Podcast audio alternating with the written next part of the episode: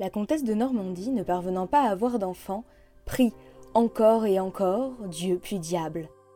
Manque de chance, seul ce dernier répond à ses vœux et lui offre un fils, Robert. Notre jeune héros, empli par cette filiation, torture, viole et tue dans la bonne humeur la plus parfaite. Il mène bataille et massacre au tournoi, craint de tous, et surtout de ses gens, il met à sac tous ceux qu'il croise. Joie. Cependant, un jour, au cœur de la forêt la plus sombre, qui visiblement se trouve entre le Havre et Brest, quelque part par là-bas, il est pris de panique à l'idée de finir en enfer et se résout à sauver son âme. Il file donc à Rome, du jour au lendemain, se confesse au pape, mais face à l'étendue de la tâche, ce dernier le renvoie à un ermite qui vit au fond des bois. Arrivé à la chaumière, il rend grâce, jusqu'à ce que la réponse divine arrive sous forme d'une missive tombée du ciel. Oui, Dieu envoie des parchemins, c'est magique, c'est comme ça, chute. Sa pénitence sera de se faire passer pour fou et de faire vœu de silence.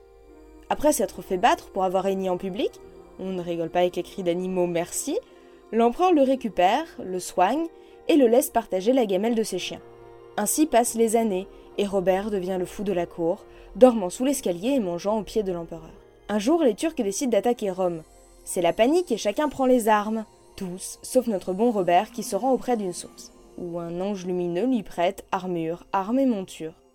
Il défait les Turcs, il est normand, il peut donc se faire des bataillons tout seul, visiblement, et retourne jouer au fou sous l'escalier. Ce manège recommence deux fois, avant que l'empereur ne décide de rencontrer ce mystérieux bienfaiteur. Vu qu'il défait les armées tout seul, il vaudrait mieux que ce soit son ami. C'est plus prudent. Grâce à sa fille, il démasque Robert, qui ainsi, mis à jour, doit fuir Rome après avoir appris que son père est mort, que son pays est mal gouverné et au bord de la ruine, bref, grande joie et bonne humeur.